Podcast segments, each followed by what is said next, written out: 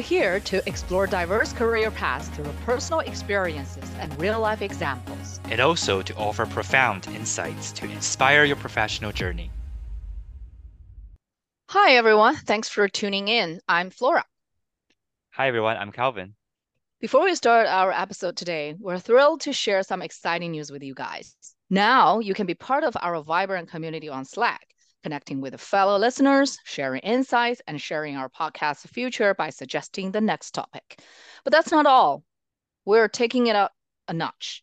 You can request exclusive one on one office hours with either our team or our distinguished guests for a personalized experience. The join link will be in the show note. So, Calvin, when I'm talking about customer experience uh, or customer service, what do you picture in your head?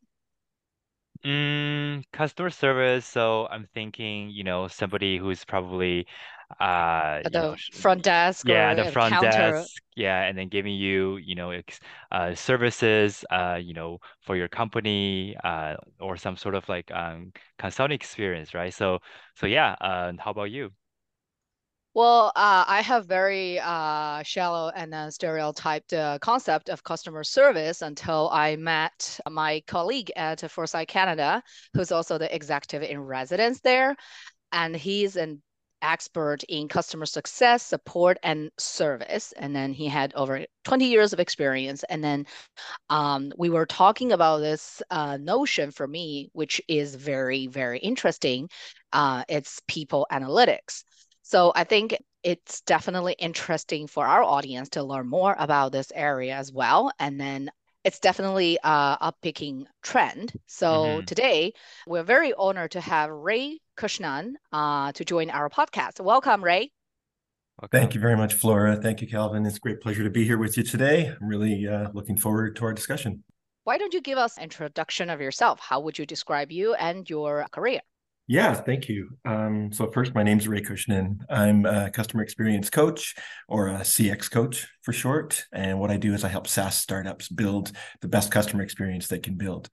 Um, as you mentioned, I've spent uh, over 20 years running all manner of B2B customer orgs, things like support, implementation, SaaS delivery, repair depots, customer training, and on and on.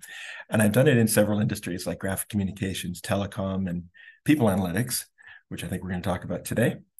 Um, and uh, if I take that and I move it in parallel with my coaching experience, um, that's what led me to to start building this uh, CX coaching practice, um, which is based here in Vancouver. So the uh, the team that we built is called My CX Team. You can look us up on LinkedIn, and what we've got is all the skills that your your SaaS startup needs to, and they're available to you on a fractional basis. So we created CX coaching to address the needs that every SaaS company has, and um, if you think about what a SaaS company needs or when it starts up, you've got maybe three personas. I'll call one a CEO, you know, a market uh, identifier, someone who sees a business problem, value prop. You've got someone who's maybe a CTO. They know the technical solution to solve that, and then, and maybe Right. somebody who cares about funding. So let's call them a CFO. Um, they're set up to build that business and get you to the first phase, but there's far, far more to that, and that's where my CX team comes in. Wow, that sounds very cool. So how did you get into this industry um at first? Like, what was your story? Um, so, well, my story really. So, if I went back and showed you the industries that I worked at, you would scratch your head and wonder what what do they have in common? And and what they have in common for me is that you know you can build a great product over here or in a cave to borrow, um, you know, a reference from Iron Man, um, and then you've got your customer over here. But where you bring them together, that little sweet spot of customers getting value from your solution, that's where I like to play. And so, although I've worked in graphic communications and telecom and, and most recently clean tech, and I'm doing a little online retail thing on the side with some friends, um, what they all have in common is really the customer experience. So the story really was threading the needle between all of those industries. I've always Right. been the person bringing value to the customer post sale. So not only do you need to design a great product, um, but also you need to deliver this value to your customers, and then that's where you sit. Yeah. So, um, and that's exactly what led me to uh, to my CX team and to CX coaching. So, I mean, if I focus just on SaaS, for example, there mm-hmm. there are generally accepted to be five stages of the SaaS customer journey, and you know, the first one is acquiring a customer. Now, in order to get there, that CEO, CTO, and CFO I talked about, they've done mm-hmm. an amazing job of identifying a market and value prop and then developing a product and then the go-to-market solution, the end of which they've acquired a customer. Mm-hmm. There are four more stages there. You know, you got to get them to adopt your solution. Um, you've got to get them to, you want to get them to retain it. That's where you do typical things like CSM activities, you know, going to a QBR and understanding your client and the ROI and nurturing the champion. And then you care about expansion you know new opportunities and finally advocacy you know building reference accounts. So if i look at the personas required to start up a saas company they get you to all this work and then to number one and probably a bit of number two but but these four pieces really need oversight from someone that I would call a, a chief customer officer, and and that's uh, that's where we spend our time and energy now. Wow, interesting. So how does that link to people analytics? Like, what is people analytics to start with? That's a great question. So, um, so for me, the the the needle that you thread between all the different roles I talked about led me to a role where I was responsible for the implementation of people analytics at a uh, a major Vancouver uh, operation that I won't mention the name of, um, mm-hmm. but um, where I was there, what I was focused on was implementation and delivery of the solution. Now, I won't mention them by name, but what they've done is they they built they built a very powerful analytics platform. And what they did was they chose to fo- fo- chose to focus it on on people, on HR. Now, I'll make a broad statement and say you can use your analytics platform to focus on anything. You can measure your your sales cycle, or you can look at the Mm-hmm. manufacturing process on your floor or your supply chain. You can pull meaningful insights out of any of that. But this company and many others now chose to focus that power on the most complex topic of all, which of course is people. Mm-hmm. Um, if you look at your company, especially knowledge based companies, up to 70, sometimes more percent of your cost is people. Yeah. And other elements, you know, your manufacturing line is reliable. It's going to do the same thing every day. Your supply chain you can measure and it's reliable every day. Your financial metrics are, but your people are very complex and they're the biggest part of your cost. And mm. that's what led us all to people analytics. That's that's very interesting. And I think there's you know things that I can relate is that every time we talk about people analytics, for me, you know, when I work with my current company, it mm-hmm. always sounds very scary because it feels like they're analyzing you, right? Like they're yeah. tracking where you use your mouse, you know, like how do you allocate, you know, uh, how do you uh, just allocate your time, and then like what do you do, right? So I mean, but since you mentioned like you utilize people analytics to help with the company, and then because this is you know seventy percent of their cost, so what's it in there for the business? Is it mostly to help them optimize the cost? uh, or is there something else? Mm. Okay, that this this topic is so deep. I'm so glad you went there. Um, there's there's probably five different ways you can you can measure you can answer that question. So so first, let's illustrate the complexity. So let's say the three of us started a company, and we have you know we've got ten employees. Um, we all three of us know their hiring story, their career movement experience, what their education is, what skills they have what successes and difficulties they've had, and we've probably got a pretty good read on their sentiment. But imagine now that we're successful and we get a we acquire companies, and now we've got ten thousand employees, like like some of these big organizations. It's literally impossible to know that organically. So you bring in people analytics to provide this in a really, you know, a digestible and meaningful format. And so mm-hmm um, when you start to pull that together, what People Analytics does is it will take disparate data points about employees and it can turn them into useful insights. So, to go back to your question, Calvin, is it tied just to business impact? Not necessarily, but it is often the driver for for big companies is the the business impact. Um, we uh, we should talk a little bit about the types of metrics that are out there. So, um, for example, if I look at how you measure any company, any company's success, there are four categories Um, the first one we're not going to talk about. It's probably very specific to your your market, your product, and so on. Um, so that's unique to every single company. But the other three are common to every company in the world. There are financial metrics, mm-hmm. there are customer metrics, and there are employee metrics. And we call that generally the three legged stool because they have to be in balance with each other. You can't sacrifice one for the other two. Um, if I look at history, the financial metrics are very mature. Hmm. Probably yeah. most of them have been around for 150 or certainly 100 years ago. We had me- methods for measuring financial success. We could line up every company in the world today and we could measure them financially by revenue, by profit, by CAC, by yep. growth orientation, you name it. The second one, um, the customer metrics, not as not nearly as mature and not as complex, frankly. Mm-hmm. But there's been some standards around. In the 80s, we started talking about customer satisfaction scores. And in the early 2000s, we introduced NPS. Now, most companies don't share that, but if they did, you could again line up every company in the world. So now you come to the third leg of that stool, and possibly the most complex one. And there's no maturity there yet whatsoever.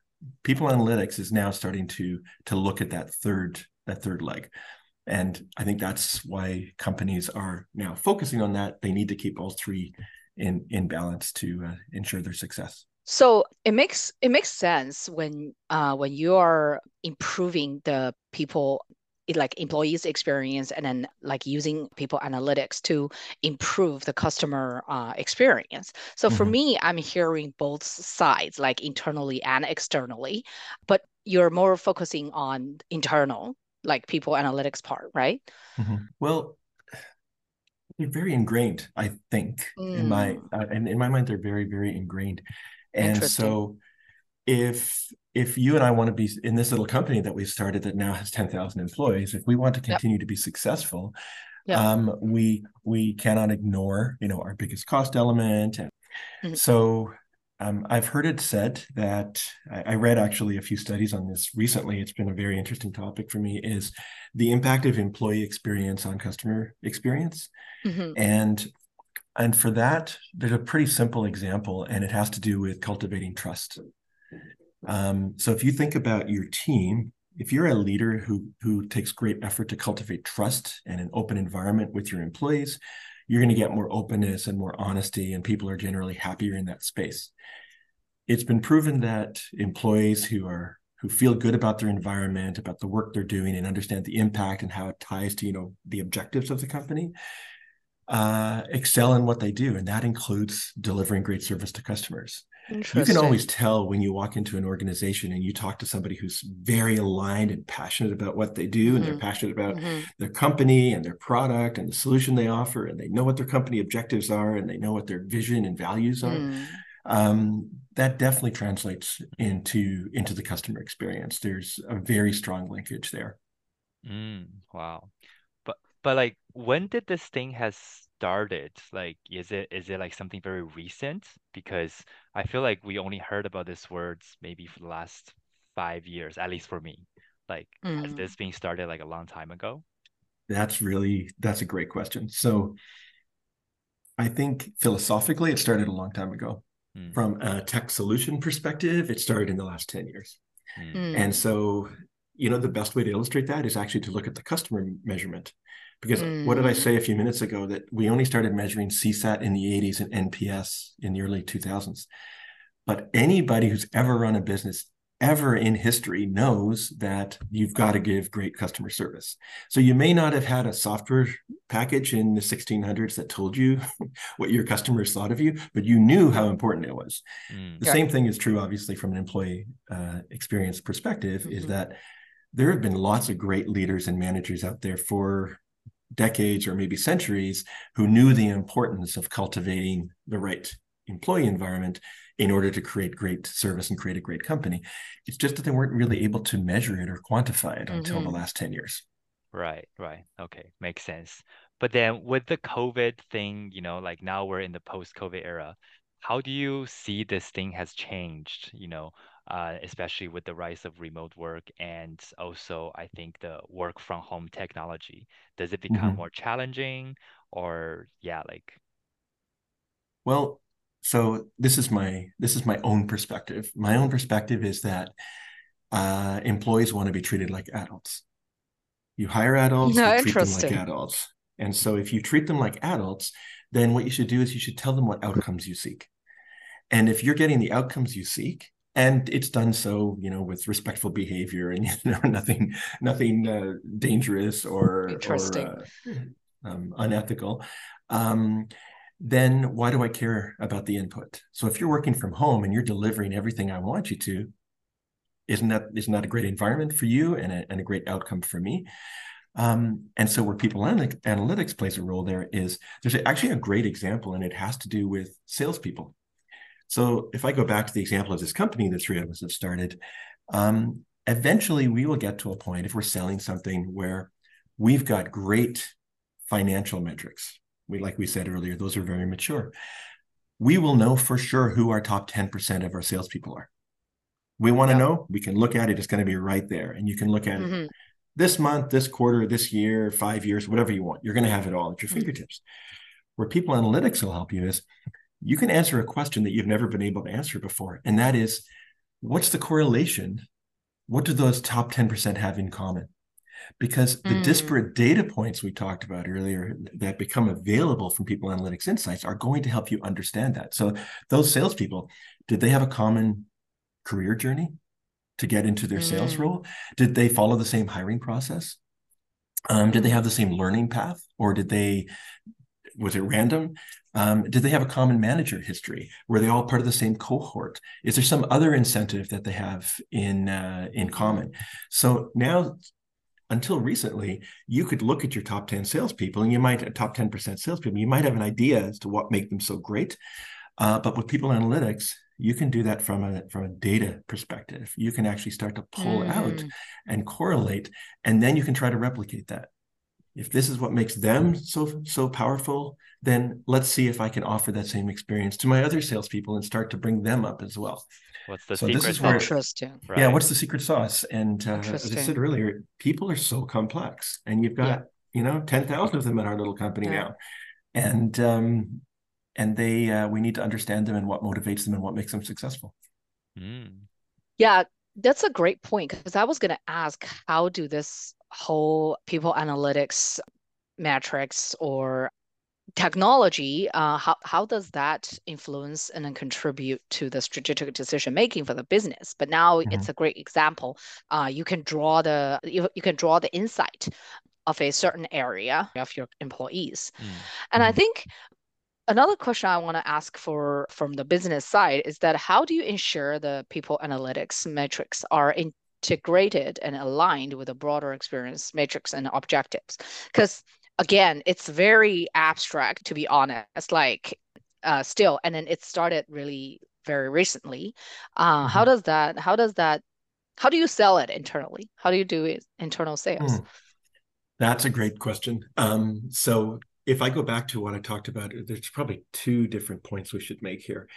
Um, one of them has to, I'll come back to in a minute, has to do with the fact, the belief that HR initiatives have soft outcomes. And that is simply not true.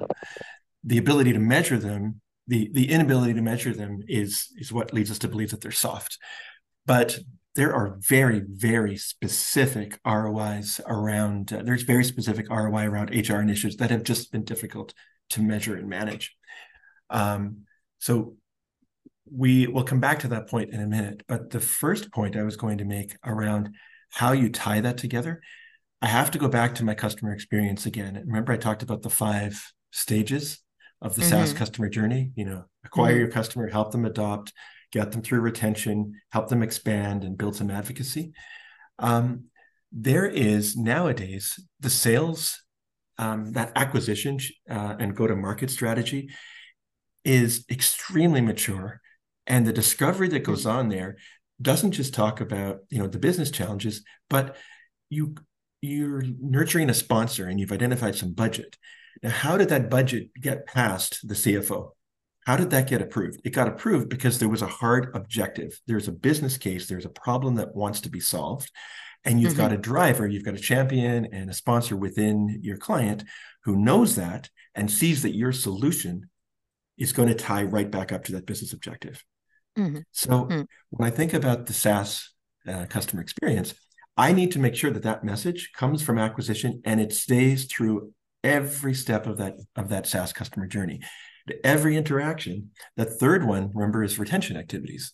Yep. Which we typically think of today as CSM, you know, customer success manager activities. You know, going to QBRs and and yeah. well, why you're that why are you there? You're there to know the client, hear what's going on, and help them understand that your solution is providing ROI that's tied all the way back to the original reason for purchase. So you you have to tie that together, and you need people analytics to show mm. that you're mm. actually demonstrating. You have Makes to be sense. able to demonstrate that value. Wow, Makes I think sense. yeah, I think uh, having um, people analytics sounds like is definitely very beneficial for the employers, right? Um, so now we've touched base a lot on the employer side. So let's uh, talk a little bit about uh, what's in it um, for the employees. As a people analytics uh, expert, you know yourself. So how would you measure and quantify the people experience or like employee experience using people analytics, right? Like for example, if you're helping with a huge tech company, right? Like like what's is in it for the people who work there? Because this sounds like it's all the benefit for the employer. yeah for business. Yeah. Yeah.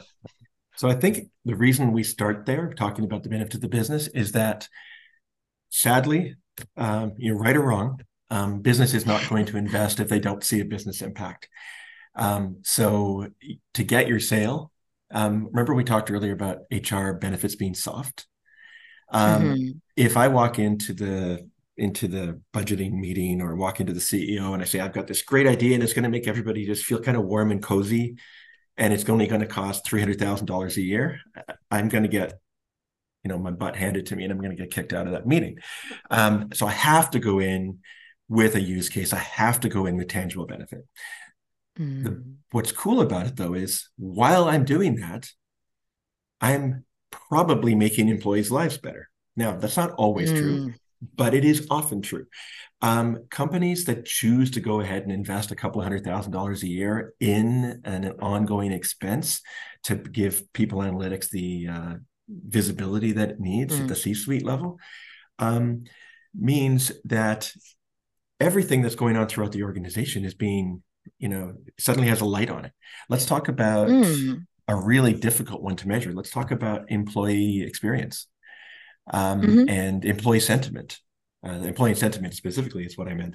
So imagine, imagine um, that you've just had a company meeting and you want to find out how it landed. In in the past, what you would do, actually, in most cases today, still, you would wait for the next employee survey or maybe you'll send out a survey after the meeting saying hey what was right. the new message? How did it land? How did it make you feel? Now that's probably valuable. You'll get some feedback from that. But imagine you had a baseline going into the meeting mm. and now you've got new data coming out after the meeting. So if you have some ability to understand employee sentiment on a regular basis yeah you're doing it to help your business and so on. But what you're doing is the employees suddenly have a voice. There's that sentiment is bubbling up.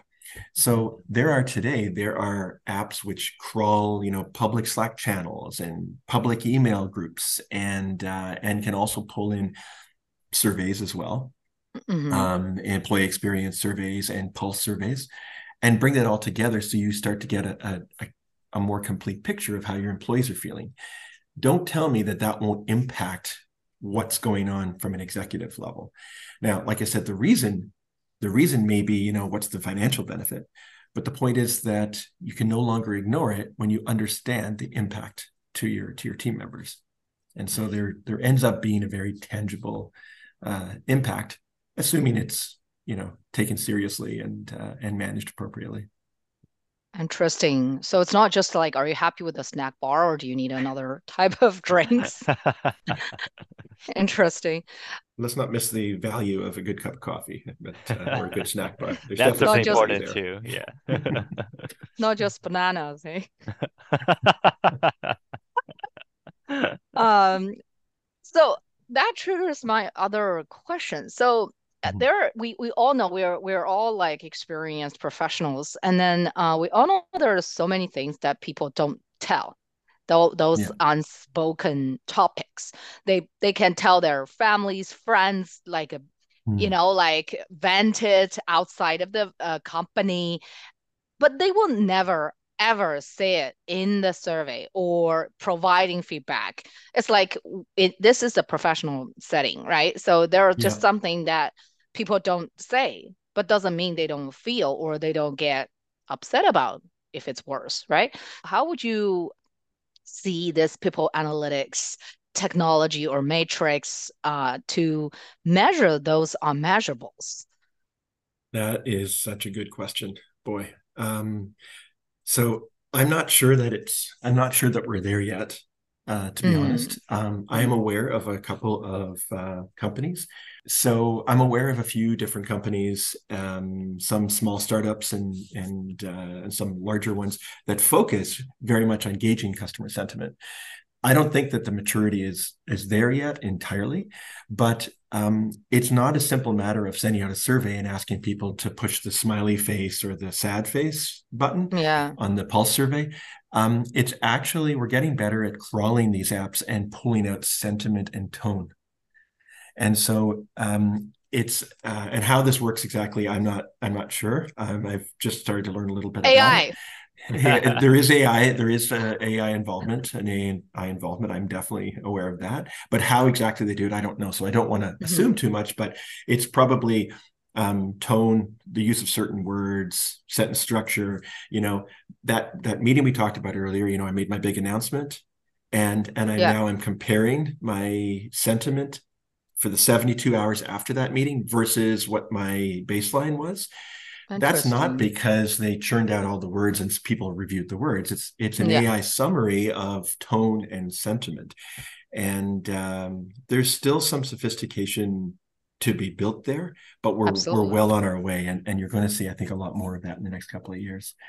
Um, there there is something else to be said there when I talk about the next couple of years.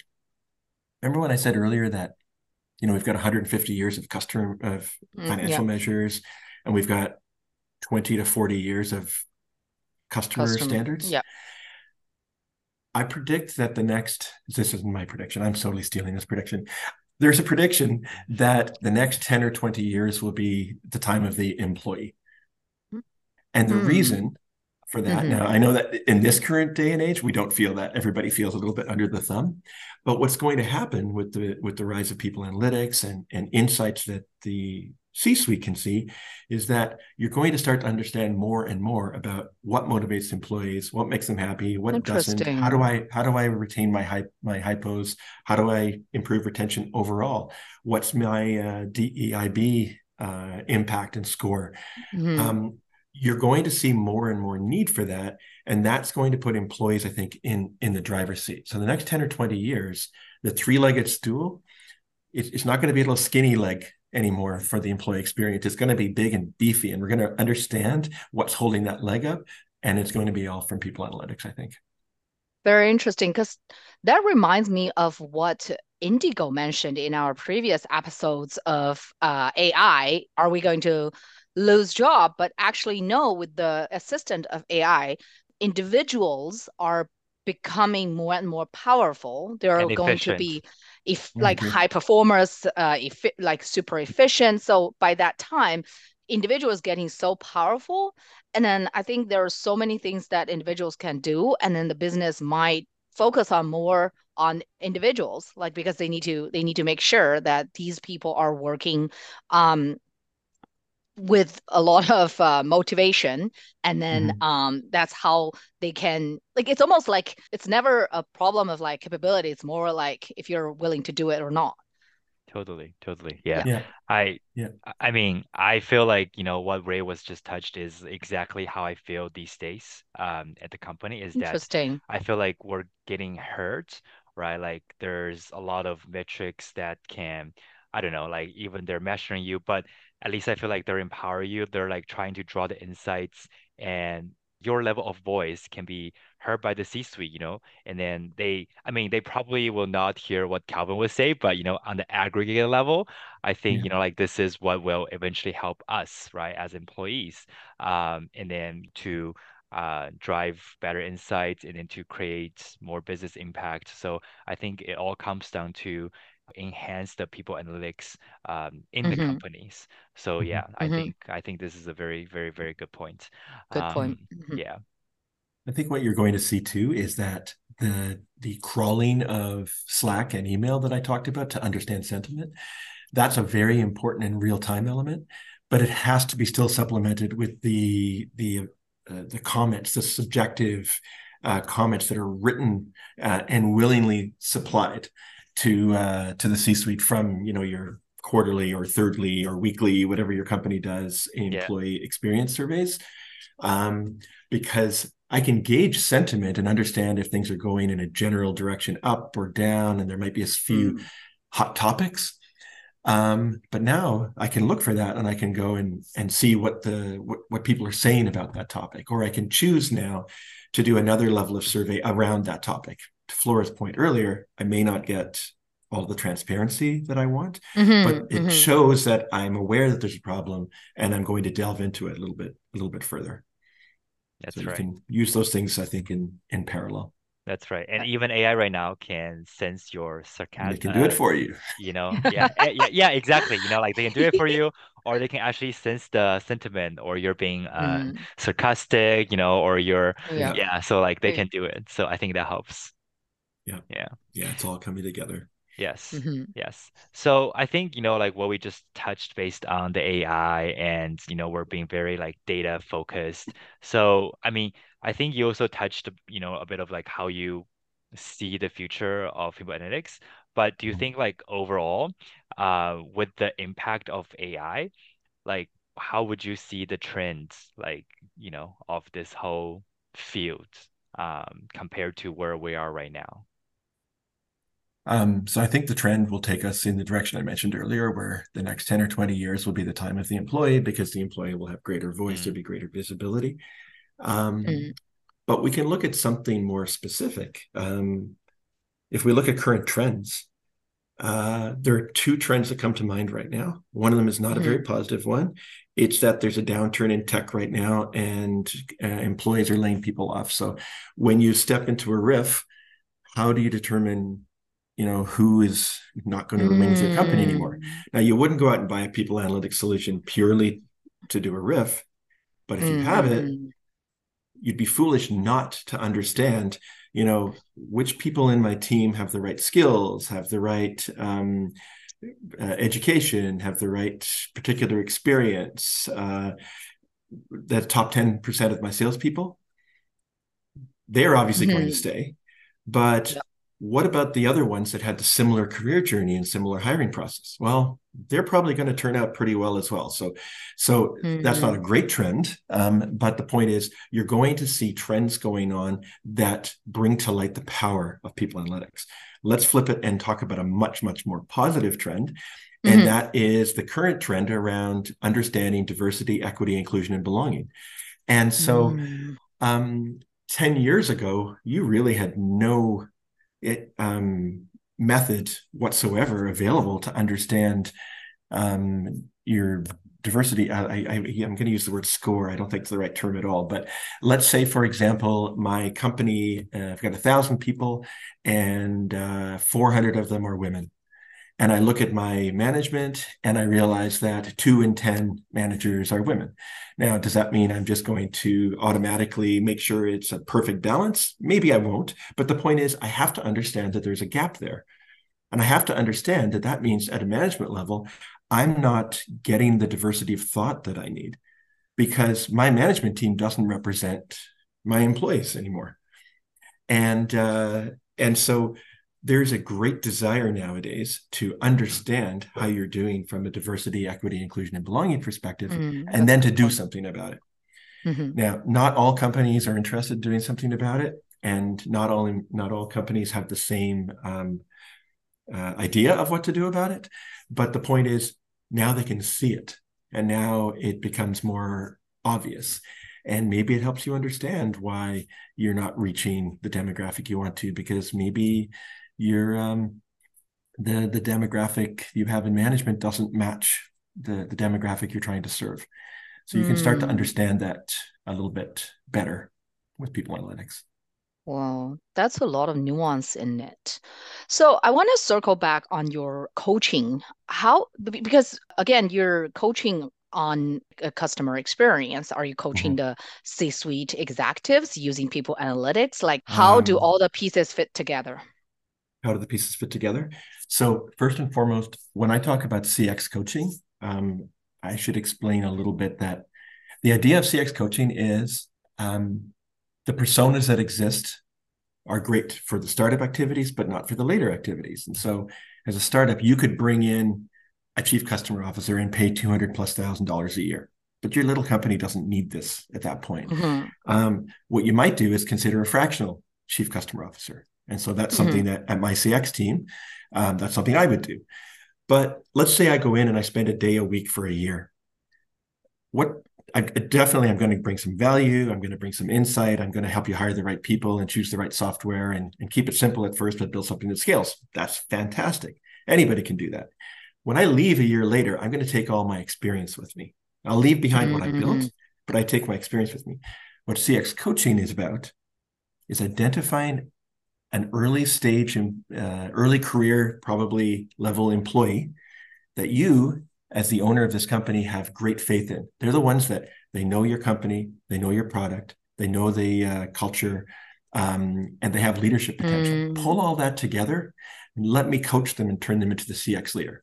Now, mm. that's what CX coaching is about. So that when I leave, my legacy isn't just the, the decisions I made, it's this individual who you know is going to be a better CX leader earlier in their career because they're not going to make the mistakes that I personally made for the first 10 years of my career.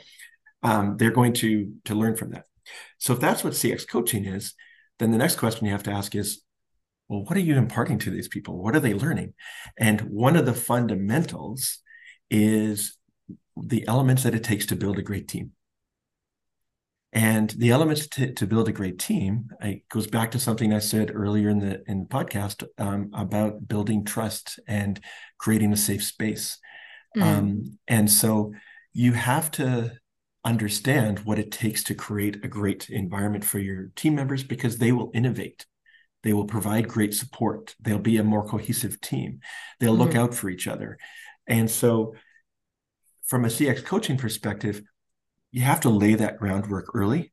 The reality is, you don't need a people analytics solution at this point, but you have to build into the culture. Mm-hmm. You have to mm-hmm. build into the culture the imp- importance of the employee's voice and the employee's experience so that when you grow up into a larger company, you're going to continue to have that need. And mm-hmm. so, the need for understanding your employees is there whether you have 10 people or 10,000. It's mm-hmm. just that when you hit 10,000, you need the people analytics solution. Thank you very much. Right? Yeah, it's uh, it's definitely fascinating to learn uh, more about this new area. Well, not new, but very important area that is picking up recently, and then using the technology and even uh, assistant of AI. Um, and also, thanks for letting us know about all the uh, nuance in those area. Yeah, I guess that's it for today. Uh, I hope all our audience are also getting a little bit more idea about what people analytics is and uh, hopefully that will help you or your business. Totally. And then for all the business owner out there you know we have uh, ray if you want to reach out uh, so so yeah. And then we will put uh, some of his contact information on our podcast. Uh, so yeah as you know right now the importance of people analytics right? Uh, whether you have 10 people's company or 1000 people company you will need them right? Okay so thank you, Ray, for coming. Thank you so much. Thank you so thank much you for having much. me. It was a great pleasure talking to both of you. Enjoy the afternoon. Awesome. Okay, thank, thank, you. Thank, thank you. you. Thank you. All right. I guess um, that's it for today. Thank you for tuning in. Um, our audience can continue finding us on Apple Podcasts and Spotify by searching Work Without Borders. And we will see you again next Wednesday.